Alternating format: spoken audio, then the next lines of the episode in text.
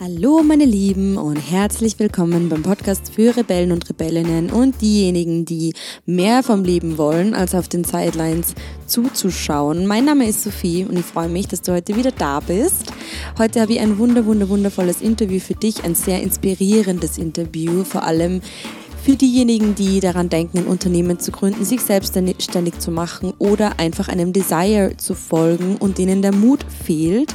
Ich habe die wundervolle Marsha Borodin bei mir im Interview, die selbst sich in sehr, sehr jungen Jahren unternehmerisch selbstständig gemacht hat. Aus dem Kinderzimmer, from scratch. Was ich super inspirierend finde. Also, wenn du daran denkst, dich selbstständig zu machen oder einem Desire zu folgen und dir der Mut fehlt, dann wird dich dieses Interview garantiert inspirieren. Auch ich habe einiges an Inspiration für mich, an kreativen, kreativen Impulsen mitnehmen können. Und ja, ich wünsche dir super viel Spaß. Ich habe dir die Infos zu Marsha und ihre Instagram-Page in den Shownotes gespeichert, als auch ihre Homepage. Also du kannst da mal reinschmückern, wenn du äh, mehr dazu wissen möchtest. Und ansonsten rede ich gar nicht mehr lang weiter. Viel Spaß mit dem Interview und have fun!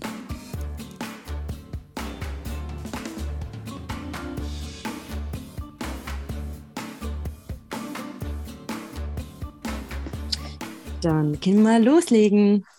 Ich freue mich so sehr, ich habe heute im Podcast finally die liebe Marsha von Marshalina Designs ähm, eingeladen in dem Podcast. Ähm, liebe Marsha, magst du dir mal vorstellen und uns erzählen, wo du bist und was du machst? Hi, liebe Sophie, danke für die Einladung. Erst einmal, wir kennen uns ja schon eine Zeit lang und ich freue mich total, dass du auch so ein cooles Projekt gestartet hast für Frauen. Ähm, das ist eine Leidenschaft, die wir, denke ich, beide teilen. Also ich habe meine Firma Marschalina im Alter von 20 Jahren gegründet, sehr jung. Da könnte man jetzt vielleicht denken, oh Gott, ist die mutig. Ähm, aber um ganz ehrlich zu sein, war das was, zum damaligen Zeitpunkt habe ich gar keine andere Wahl mehr oder weniger gesehen. Ich habe damals Just studiert das war nicht wirklich meins. Ähm, ich hätte mein Studium schon machen können, aber halt nie herausragend. Und, mhm. und ich war immer eine sehr kreative Person und habe halt im Schmuck kreieren für mich selbst so eine Leidenschaft entdeckt und entwickelt. Und dadurch, dass ich eigentlich immer in der Modebranche arbeiten wollte und das etwas ist, was meine Eltern so nicht unterstützt hätten ähm, und ich auch sehr früh schon einfach Verantwortung haben wollte, war für mich eigentlich ganz klar, dass das nur funktioniert, wenn ich mich sehr früh selbstständig mache und wenn ich dann äh, meine Ohrringe, die ich zunächst mal für mich kreiert habe, ja, der Öffentlichkeit zugänglich mache. Und es war ja Gott sei Dank zu dem, zu dem damaligen Zeitpunkt auch die Nachfrage danach sehr hoch. Und äh, wenn man halt jung ist, hat man auch eine gewisse Energie, die man dann in so ein neues Projekt startet und mitbringt. Mm, so inspirierend. 25 Jahre jung und macht sie selbstständig. 20. Ah, fuck, ich hab's falsch verstanden. Das Alles ist ja gut. nur crazier. Ich hab's falsch verstanden. 20. Nein, nein, das, ist, okay. das muss ich euch mal überlegen, weil diesen Winter ähm, haben wir unser zehnjähriges Firmenjubiläum und das ist eigentlich für mich auch ziemlich crazy, über das nachzudenken. Ich werde im September 30 und dann im Winter zehnjähriges, also ich feiere quasi mein 40er. Spaß. Also, ja, aber eben wenn ich halt jetzt drüber nachdenke oder ich zum Beispiel auch sehe, boah, mein jüngerer Bruder, der wird jetzt dann 20 und der ist für mich immer so der, das kleine Baby. Äh, und ich, ich muss auch so über mich selber lachen, weil ich damals dann auch manchmal total, wie soll man sagen, das persönlich genommen habe, wenn mich da jemand nicht ernst genommen hat oder dann das oft einmal eigentlich auch sogar ein ziemlicher Motor war, um es allen zu beweisen. Aber ja, logisch, ich meine, eine 20-Jährige, die da sowas aus dem Boden stampft, da ist man halt zuerst einmal skeptisch. Das kann ich jetzt schon nachvollziehen. Magst du uns mal reinholen in die 20-Jährige? Like, was war, was war der erste Tag, der erste Tag deiner Selbstständigkeit? Wie wird das alles begonnen und wie ist überhaupt der Gedanke gekommen? Ja, wann, also wann und ich glaube, wir waren ja beide in einer sehr kreativen Schule, also so lange kennen wir uns eben schon und ähm, ich weiß nicht, wie es dir geht, aber bei mir war es schon so, dass ich das auch während am Studium gemerkt habe, dass wir da schon sehr viele Sachen mitbekommen haben in der Schule oder auf den Weg mitbekommen haben. Sei es einfach darum, wenn man eine Präsentation hält und mit beiden Beinen vom Publikum steht und eine gewisse Körpersprache hat und das für einen so selbstverständlich ist, aber äh, für viele eigentlich gar nicht so. Und ich glaube, alle diese kreativen Fächer, die wir in der Schule schon hatten, wo wir so ein bisschen so Handwerk mitbekommen haben auf den Weg, die sind mir halt irrsinnig leicht von der, von der Hand gegangen und waren auch immer die Sachen, in denen ich wahnsinnig ehrgeizig war und eine totale Leidenschaft hatte. Und ja, wie es dann so ist, wenn man jung ist, ich wollte dann eigentlich nach dieser kreativen Schulzeit kurz einmal ein, eine Pause haben und habe mir gedacht, jetzt werde ich knallharte Juristin und, und, und Powerfrau und, und Karriere und alles und habe halt dieses Just-Studium mal gestartet, bis ich halt dann innerhalb kürzester Zeit drauf gekommen bin, dass ich in meiner ganzen Freizeit jetzt nur noch kreative Sachen mache, dass ich halt Klavier spiele und, und Dirndl schneide und Taschen mache und für mich selber Schmuck mache. Naja, und ähm, dann war es halt einfach so, dass zum zur damaligen Zeit immer mehr Freunde und Bekannte, wie gesagt, äh, auf meine Schmuckstücke aufmerksam geworden sind und bestellen wollten. Und am Anfang war das noch ganz lustig, so, ja, okay, cool, da muss ich keinen Studentenjob machen, sondern verkaufe halt ab und zu mal ein paar Ohrringerl äh, nebenbei eh nett. Ähm, nur wenn dann so ein Zeitpunkt kommt, wo du dich auf einmal mit Personen so auf einem Parkplatz triffst und jemand Ohrring in die Hand drückst und der gibt dir 50 Euro und du bist so, eigentlich kommt mir das jetzt echt ein bisschen komisch vor, ähm, dann spielst du auch immer mehr mit, mit dem Gedanken, naja, was ist eigentlich, wenn man das offiziell macht? Wie funktioniert sowas?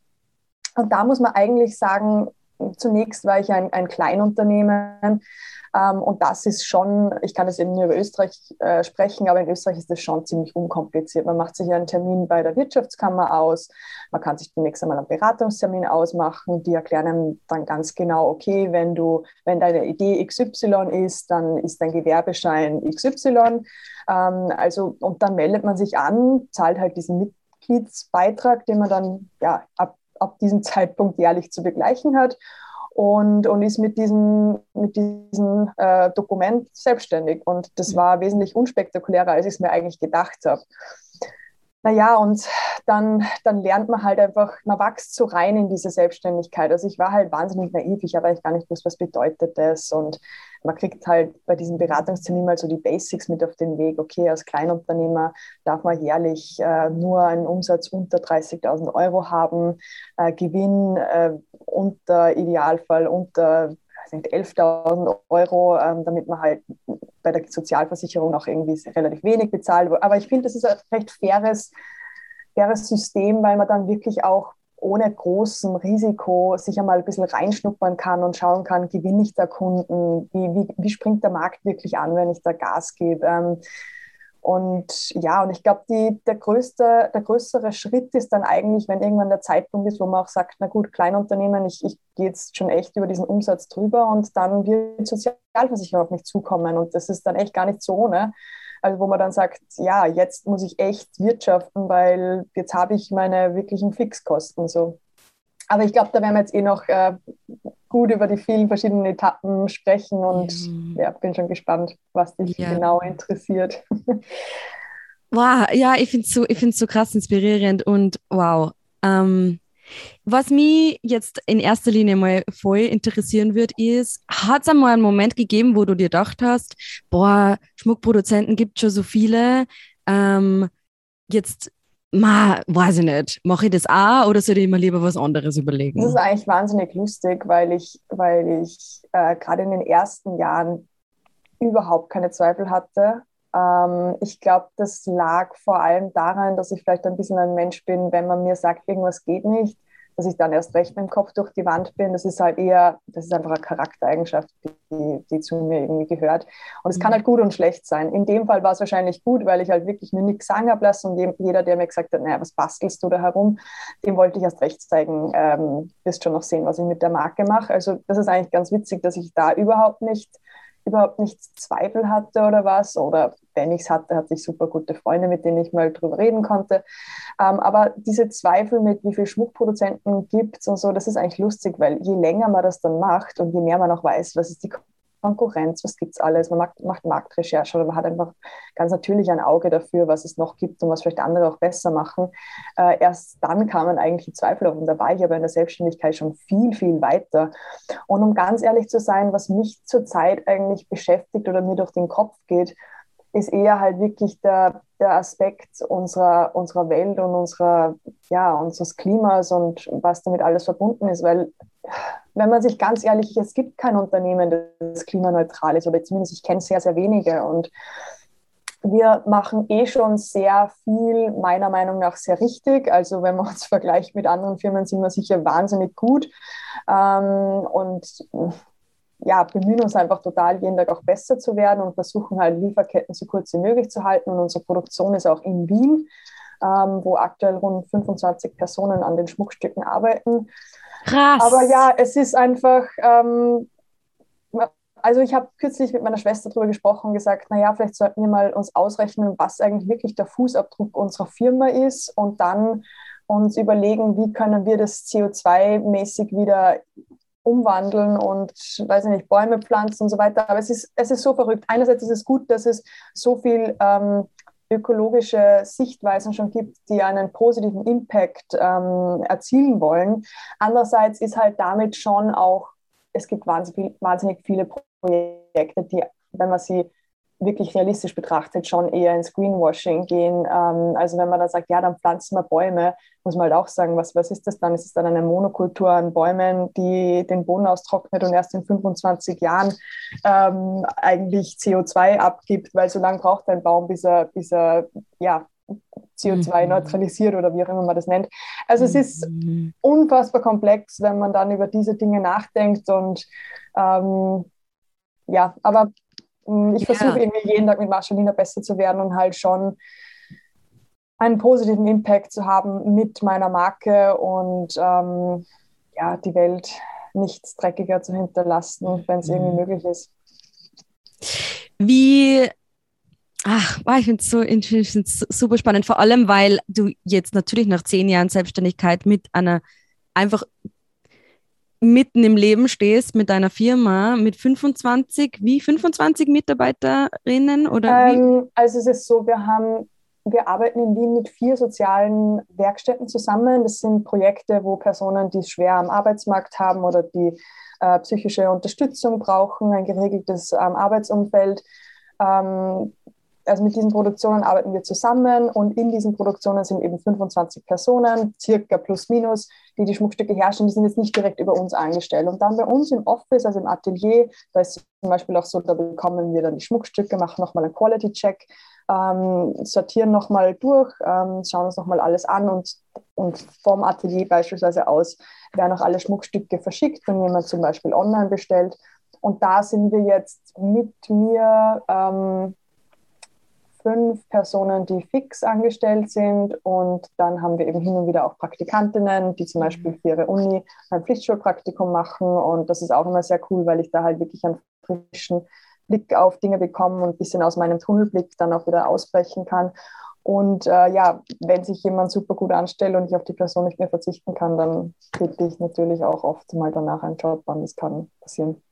So krass. Und vor allem, es ist einfach so, es ist so inspirierend, weil, um das jetzt nur mal klar zu formulieren, es gab auch die Marsche vor der Selbstständigkeit ja. und du hast auch bei Null begonnen und mittlerweile mit 30 Jahren, noch nicht einmal 30 Jahren, äh, zehn Jahre Selbstständigkeit und Angestellte. Und überhaupt, die, überhaupt an einem Punkt zu sein mit einem Unternehmen, dir über Fußabdruck und die ganzen Dinge Gedanken zu machen, da muss man ja, ja auch erstmal eine gewisse Sicherheit überschritten haben, um da weitläufiger zu denken. Sowas hat mein, mein, meine Firma für einen Impact.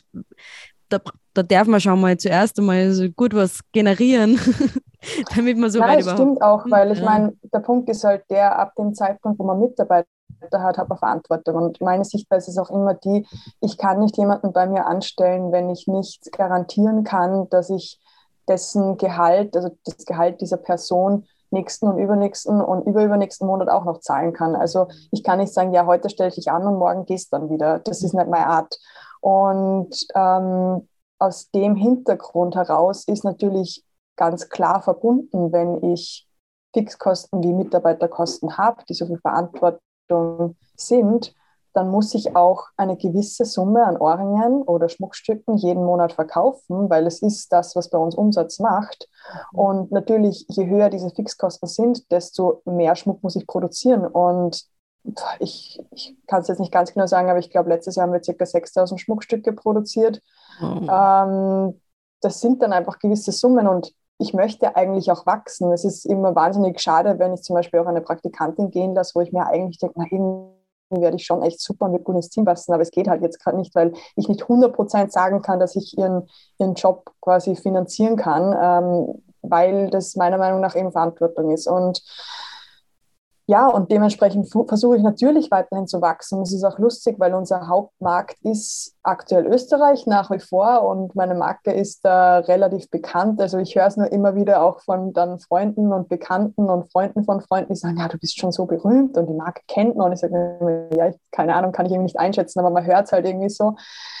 Und und naja, aber wenn man sich halt überlegt, Österreich ist so ein kleines Land und so ein kleiner Markt und trotzdem können wir davon so gut leben, und dann Deutschland ist so ein bisschen unser Zweitstandbein schon, aber mein Ziel ist natürlich eigentlich aus ganz Europa Bestellungen zu bekommen. Und es ist immer wahnsinnig cool, wenn man dann im Monat, weiß nicht, schon zwei Bestellungen aus Irland und eine aus Malta und zwei aus Schweden hat oder so. Das ist natürlich wahnsinnig cool, weil man weiß, die bestellen jetzt nicht, weil die mich kennen oder mich sympathisch finden. Und ja, aber das sollte halt das Ziel sein, weil der Markt natürlich viel größer ist und da halt noch so viel zum, zum Rausholen ist. Mhm. Ähm, aber ja, in dem, in dem Sinn beginnt man einfach größer zu denken und das ist damit verbunden, dass man auch sich überlegt, was für einen Impact hat meine Firma für die Zukunft und für die Umwelt. Und ich weiß Hast nicht, wie viele Firmen es wirklich gibt, die 100% klimaneutral sind. Mm. Hast ja. du, ähm, hast du so, also weil, weil, weil, weil ähm, dieses Größerwerden und dieses Wachsen erfordert ja auch zuerst mal den Gedanken überhaupt zu haben, so wohin will ich wachsen und was ist meine Idee von dem Ganzen und was ist meine Vision von mhm. dem. Wenn du dir damit connectest, wie du begonnen hast mit deiner Selbstständigkeit, gibt es irgendein Ritual, eine Methode, irgendwas, was so, wie du für die Missionen generiert hast oder wie du das dann für dich einfach ähm, in die Welt gebracht hast? Wie, wie, wie war da deine Vorgehensweise? Ähm, also ich würde sagen, in den letzten zehn Jahren gab es sicher unterschiedliche Herangehensweisen, weil man sich ja in so einer Zeit, ich glaube gerade in den 20ern, noch einmal sehr weiterentwickelt und auch seine mhm. Persönlichkeit weiterentwickelt. Und ich bin ja auch in diese Rolle der Unternehmerin reingewachsen, sage mal vom 20-jährigen naiven Mädel, die motiviert war und Gas geben hat, zur halt ja, Unternehmerin, die auch überlegt ist und, ähm, und aber natürlich auch sehr, sehr driven und oft einmal leider auch ein bisschen gestresst.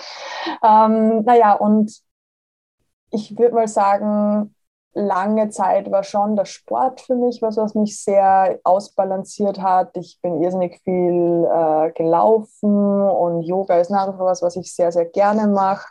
Ähm, und jetzt ist aber eher so seit ein paar Jahren, dass das bei mir immer sehr phasenabhängig ist, dass es Phasen gibt, die sind zu hektisch und da komme ich leider viel zu wenig zum auch mal meditieren oder Yoga oder einfach eine Runde laufen gehen. Und dann gibt es Phasen, wo ich Gott sei Dank wieder mehr drinnen bin. Und ich weiß natürlich auch, meinem Kopf, also mental und meinem Körper geht es besser, wenn ich diese Zeit mir schaffe. Das ist ganz klar.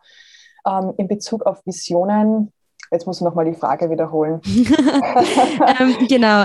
Ähm, also, wo, mh, hm, wie, wie erstens mal, wie findest du die, wie findest du die Vision, wohin die, das Unternehmen wachsen möchte? Und mhm. auch wenn mhm. du vielleicht zurückgehst eben auf den Beginn, was war deine Vorstellung davon und ist deine Vorstellung eingetroffen?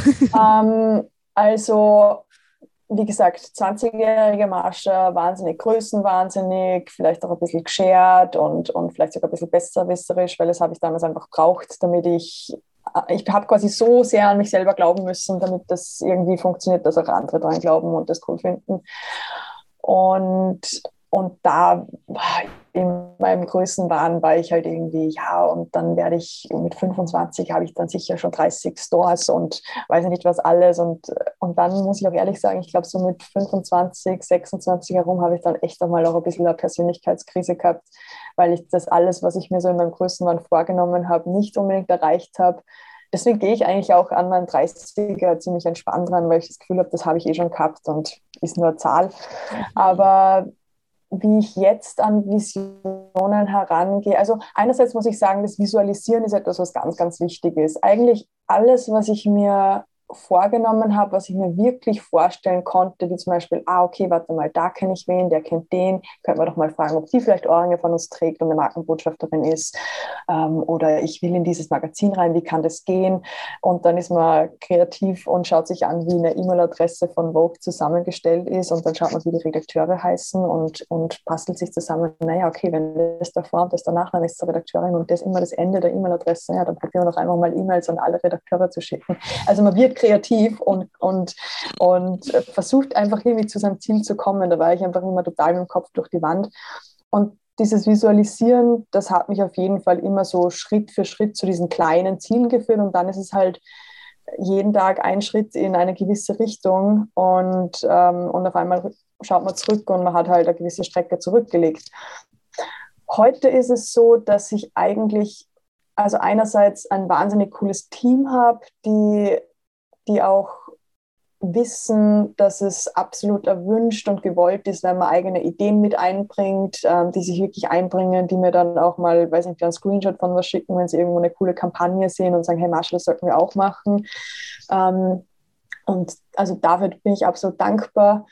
Und dann ist es so, dass ich mir einfach irrsinnig viel austausche, sei es mit meinem Team oder sei es auch mit meinem, mit meinem Freund, mit meinem Partner, der auch selbstständig ist und auch ein Kind des Internets und mir da auch wahnsinnig oft sehr hilfreichen Input geben kann. Und ja, dann, ich bin ein wahnsinniger To-Do-Listen-Mensch. Ähm, eine To-Do-List vor kurzem hat mal jemand zu mir gesagt, ja, Mascha, wenn du mal irgendwie eine Stunde Zeit hast, dann könnte man das und das machen. Und ich so, ja, frag mich mal in zehn Jahren. also meine To-Do-Listen sind immer ewig lang, aber weil ich mir halt auch irgendwie jede Idee, die gut ist, aufschreibe und dann halt versuche auch an mein Team zu delegieren, wenn ich weiß, die könnten das, dieses und jenes wieder umsetzen. Ja, man, es, man ja. geht jeden Tag einen Schritt und irgendwann hat man halt einen gewissen Weg zurückgelegt. So würde ich es ungefähr beschreiben. Wie, wie also ich meine, wir haben jetzt schon ähm, herauskristallisiert, dass du einfach eine wirklich eine sehr zielstrebige Person bist und dass es wahrscheinlich wenig gibt, was die irgendwie verunsichert oder verängstigt, beziehungsweise wenn es das gibt, was, was ist es und wie, wie entscheidest du dich trotzdem für deine Mission und nicht für die, für das Kleinmachen und für die Angststimme und für das okay. Ähm, das ist ein wahnsinnig liebes Kompliment, dass du das so siehst, dass ich da so stark bin. So kommt es vielleicht jetzt auch rüber, vor allem wenn man halt ja aus zehn Jahren dann irgendwie auch nur über gewisse Momente halt spricht.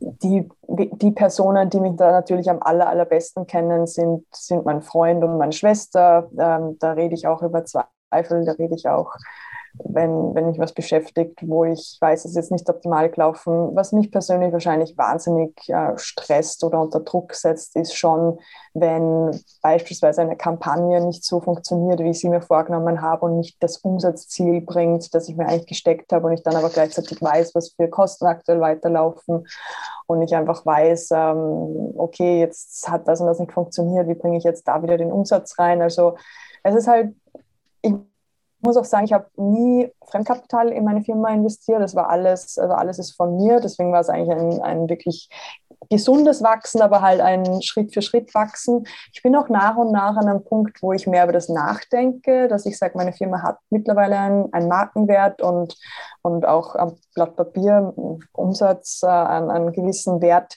Äh, ich bin schon so, dass ich auch sage, ich könnte mir vorstellen, früher oder später vielleicht sogar ein bisschen Fremdkapital reinzuholen, vielleicht ein Investment Investor, der einen gewissen Teil meiner Firma bekommt, weil es aktuell noch immer zu 100 Prozent mir gehört. Aber ja, ähm, die Zweifel, die gehören, glaube ich, dazu. Und dann oft einmal, was mich dann wieder ausbalanciert, ist ehrlich gesagt einfach ein Telefonat mit meiner Assistentin oder ins Büro zu gehen mit meinem Team und zu sehen, wie motiviert alle sind. Und dann gewinne ich wieder diesen Spaß und vergesse ein bisschen diese eine Sache, die halt jetzt gerade meinen Tag schlecht gemacht hat oder mich zweifeln lässt.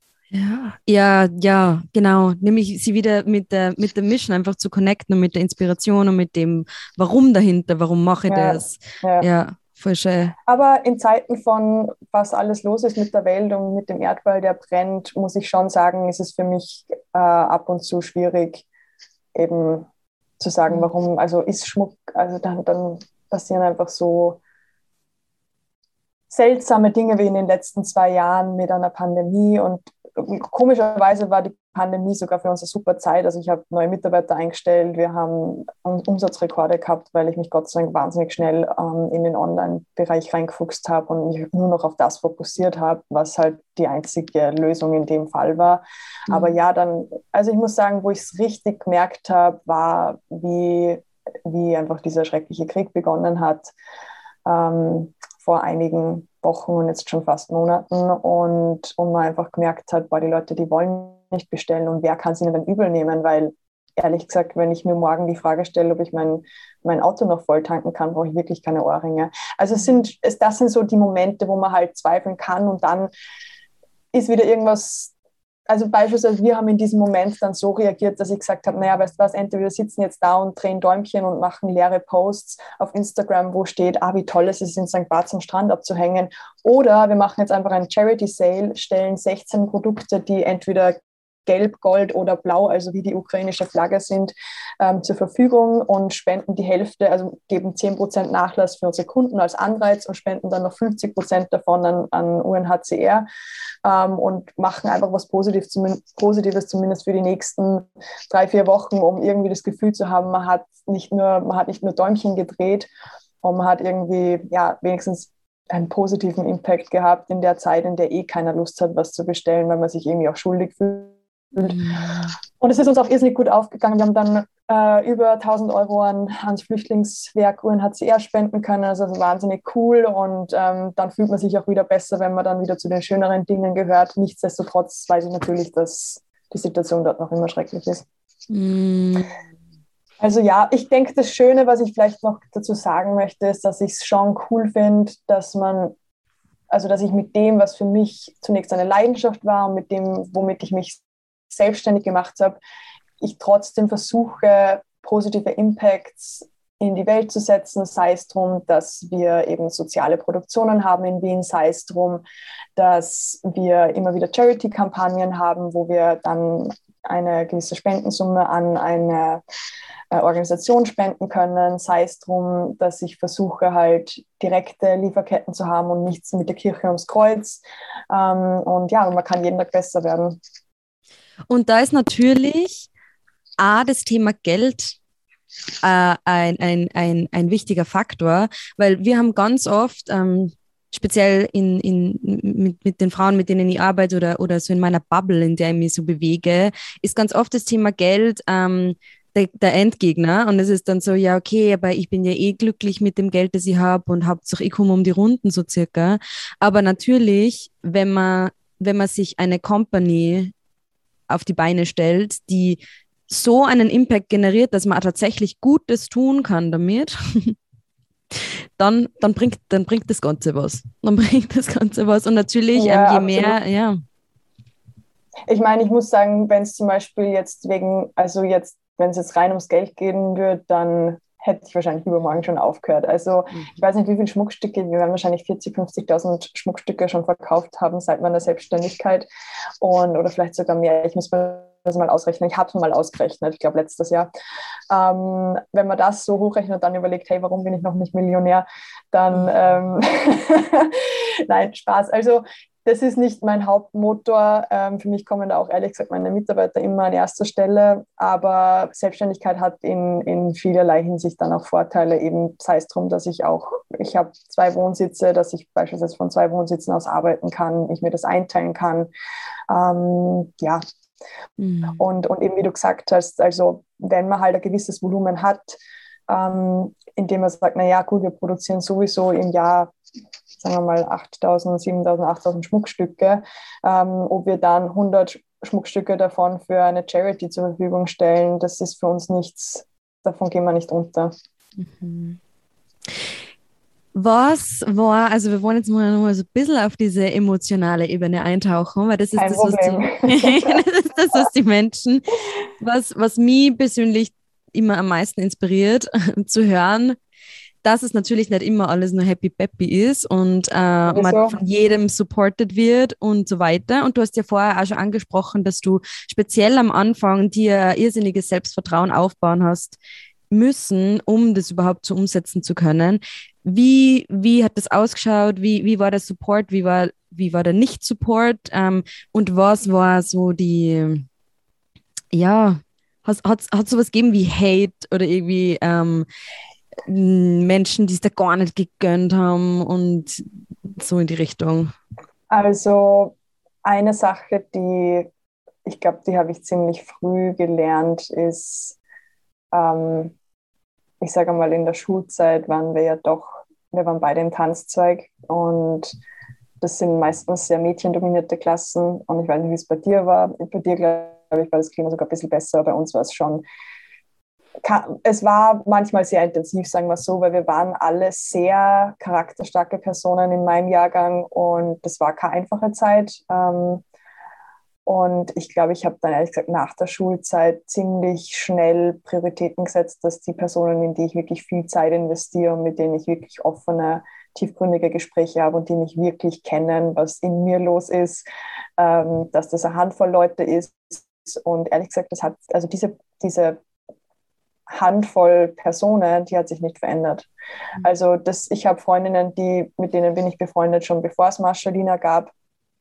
Und das war auf jeden Fall eine ganz wichtige Konstante für mich während der ganzen Zeit. Die waren da, als es mega gut lief. Die waren da auch mal in schwierigen Momenten, als ich ja, Probleme hatte und Fehler gemacht habe, aus denen ich lernen musste und wieder aufstehen musste.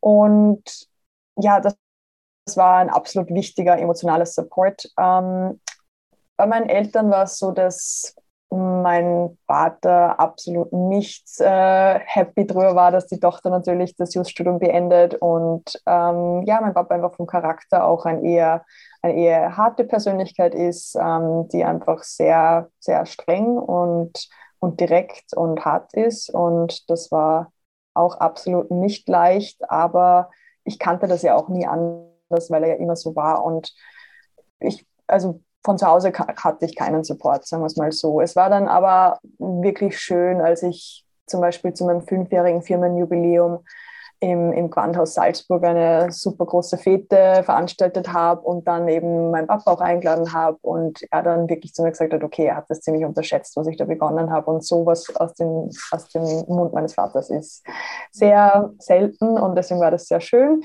Ähm, ja, ich, es ist schwer zu sagen. Ich, wie gesagt, ich glaube, die, die Kopf durch die Wand-Mentalität hat mir immer recht gut geholfen. Ja, ja. Und ich hatte und, immer wahnsinnig tolle Freunde und ich muss auch sagen, ich weiß nicht, ich glaube, ich hatte ein bisschen ein Händchen dafür, dass ich doch oft von Personen umgeben war, die mir helfen wollten. Sei es nur darum, dass man halt mal einen Kontakt herstellt, dass man irgendwie, ja, also es waren, waren viele Situationen, wo mir Freunde und Freunde von Freunden einen coolen Kontakt hergestellt haben und das ist oft halt mal nur ein Handgriff oder ein, ein Anruf für eine Person, aber trotzdem, ich sehe das nicht als selbstverständlich und äh, da muss ich schon sagen, ich glaube, da habe ich entweder ein gutes Händchen dafür oder einfach Glück. Ja, also, also äh, das, das ähm, kann ich auch, ich meine, ich bin noch nicht so lange selbstständig wie du, aber ähm, ich kann das auch auf jeden Fall so, so weitergeben, dass das oder unterschreiben, dass es unglaublich wichtig ist, sie die Menschen auszuwählen, mit denen man über Probleme spricht. Also dass man nicht dann zum Papa geht und ihn um Rat fragt, wenn man eh weiß, das wär, dass der Papa. Das wäre nach hinten losgegangen. ähm, ja, genau. und eben in Bezug auf Neid, weißt es wird immer Leute, naja, schau mal, zum Beispiel, wenn wir jetzt mal sagen Instagram, ja, auf Instagram, jetzt ist es vielleicht mittlerweile sogar schon ein bisschen anders, aber auf Instagram poste ich nicht, wenn ich gerade äh, Depri bin und im Bett sitze und heul. Auf Instagram poste ich, wenn ich einen mega Urlaub habe und ein gutes Glas Wein trinke und mir mal wirklich einen tollen Tag gönne, ja. Mhm. Und was sehen die Leute dann? Naja, das, Mhm. Und dann kann es halt vielleicht mal heißen, was ist denn jetzt mit der Mascha los? Glaubt sie jetzt, keine Ahnung was. Aber auf, also ich weiß nicht, ob das die Leute sagen, vielleicht sagen sie es auch nicht, aber es ist mir ehrlich gesagt wurscht, weil ich weiß, wie hart ich arbeite und ich weiß, wenn ich mal was gönne, was mir taugt, dann dann habe ich mir das verdient. Mhm. Und äh, was irgendwer denkt, der nicht mein engstes Umfeld ist, ist mir ehrlich gesagt ziemlich wurscht. War dir das immer wurscht? Nein, das war mir nicht immer wurscht. Ähm, das war mir überhaupt nicht immer wurscht es war sicher gewisse Zeit lang, gerade in Salzburg, einer kleinen Stadt, wo man dann sehr nah hinschaut, da was macht die, aha, die bastelt irgendwas und aha, ja, die, das ist eh nichts, das ist der Flohmarkt oder keine Ahnung was. Das war natürlich nicht immer lustig, aber das war für mich halt eher immer ein Motor jemandem erst recht zu zeigen, dass er sich irrt. Und das ist was, das sage ich dann auch wirklich anderen Personen. Wenn euch wer unterschätzt, ist doch vollkommen egal, mach dein Ding und lass die Leute auch wundern oder fahr, fahr einfach so drüber, so als wäre das nicht da und, und mach dein Ding. Und lustigerweise sind es dann oft einmal auch die ersten Personen, die mit einem anstoßen wollen, wenn dann ein Erfolg da ist. Und dann kannst du ehrlich gesagt drüber lachen und unter deinen Teil denken. Ist ja wurscht. Wow.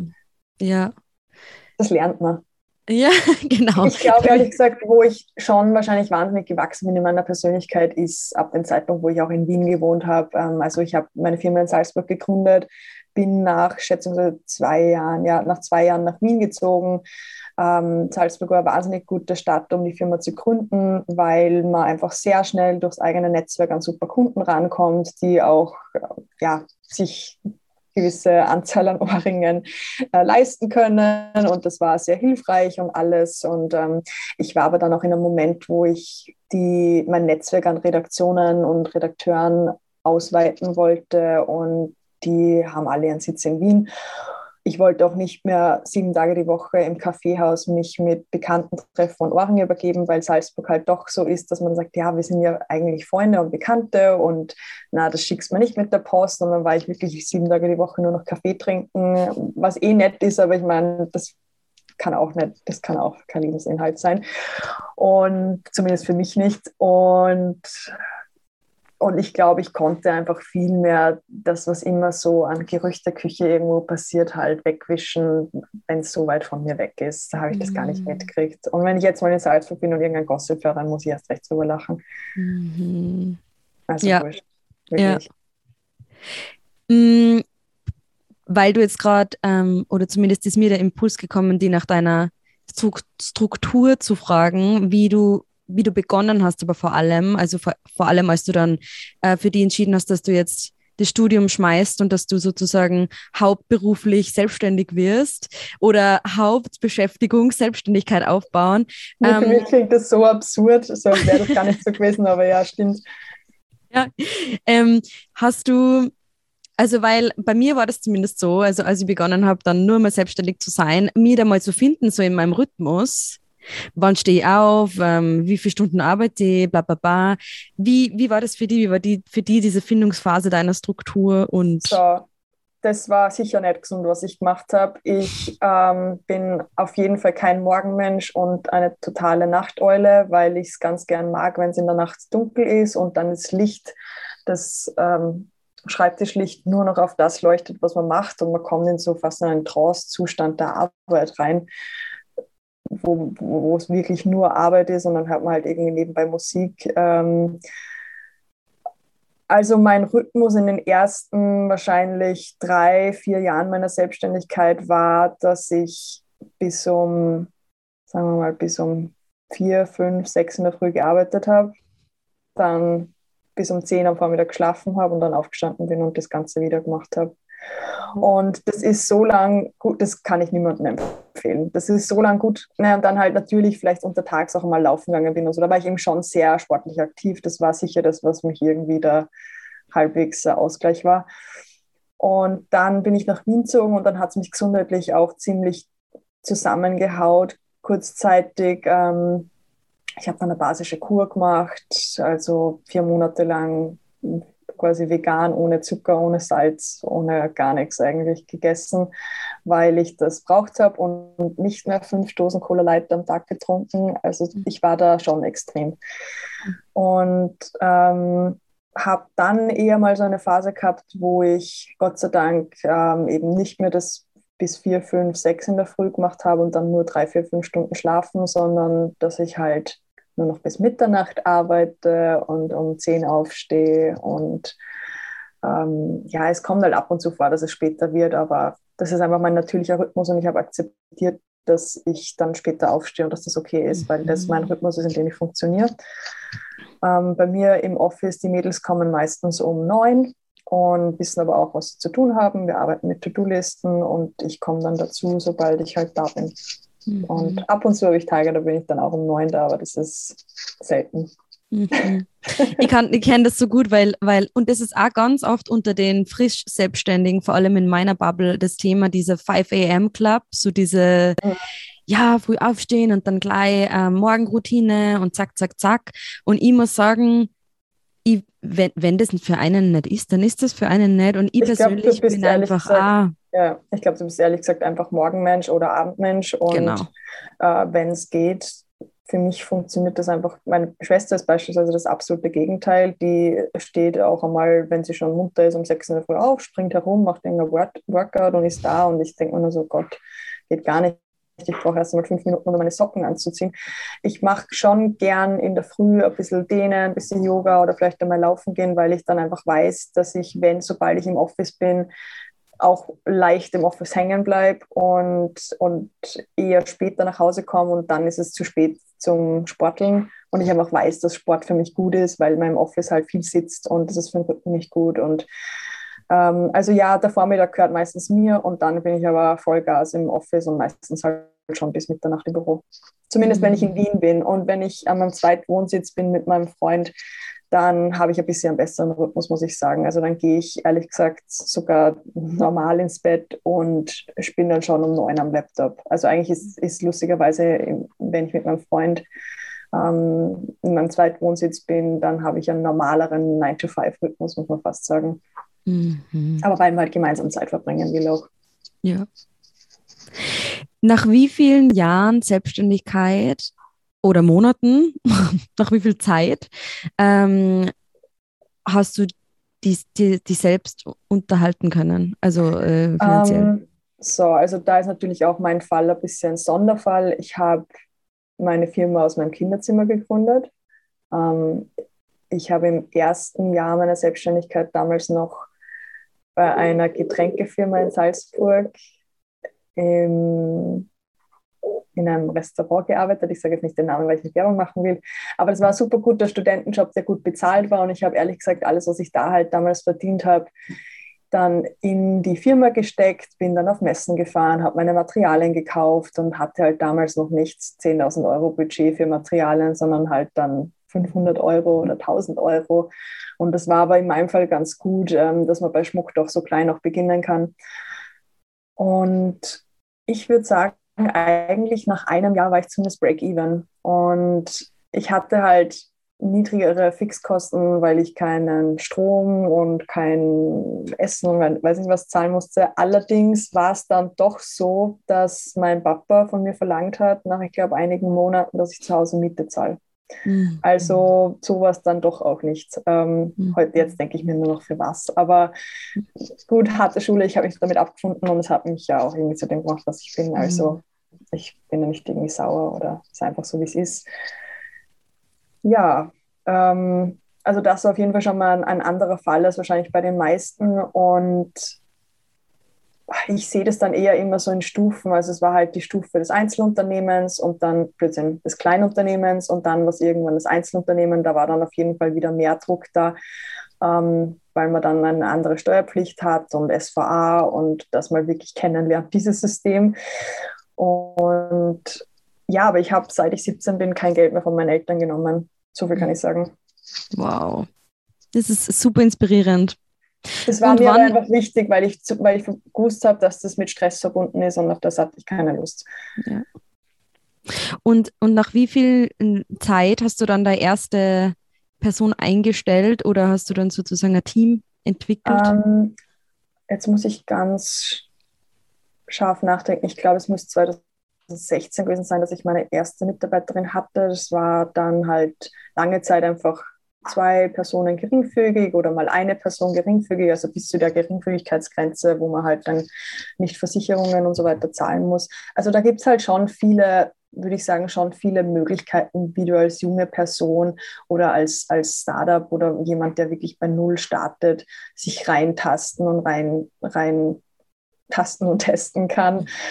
Und, und, und ja, die, meine erste Vollzeitmitarbeiterin habe ich tatsächlich äh, vor eineinhalb Jahren, vor zwei Jahren eingestellt, also eigentlich in der Covid-Zeit. Und ja, funktioniert Gott sei Dank gut, aber es ist mit Druck verbunden. Man mhm. muss performen. Mhm. So, so spannend. Ich habe nur eine, eine letzte Frage. Es mhm. war schon so, so, ach, wow, die so Zeit ist richtig erfüllend. Ja, krass. Und ist aber so super inspirierend. Die konnten nur ewig weiter, weiter plaudern über das Thema.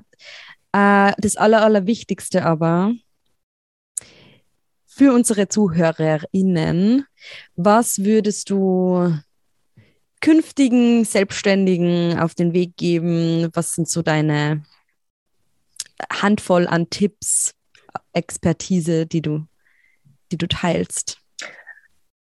Also einerseits etwas, was ich nicht gemacht habe und was ich aber heute anders machen würde, ist einen Businessplan schreiben. Ich habe halt irgendwie so, es war für mich immer so Learning by Doing und es war irrsinnig viel auch auf die Nase fallen und dann aber irgendwie auf die harte Schule lernen, weil jeder Fehler, den man macht in der eigenen Firma, die wird halt teuer. Und die macht man natürlich nur einmal. Also ich würde sagen, Businessplan schreiben ist gut, weil dann hat man eine Struktur, an die man sich halten kann. Wenn es möglich ist, dass man vielleicht bereits Berufserfahrungen sammeln kann in dem Bereich, in dem man gehen möchte, in, einen, in einem anderen Unternehmen, ist es auch nicht schlecht, weil dann kann man schon ein bisschen das Handwerk und das Know-how ähm, mit auf den Weg bekommen und die Fehler halt nicht in der eigenen Firma machen.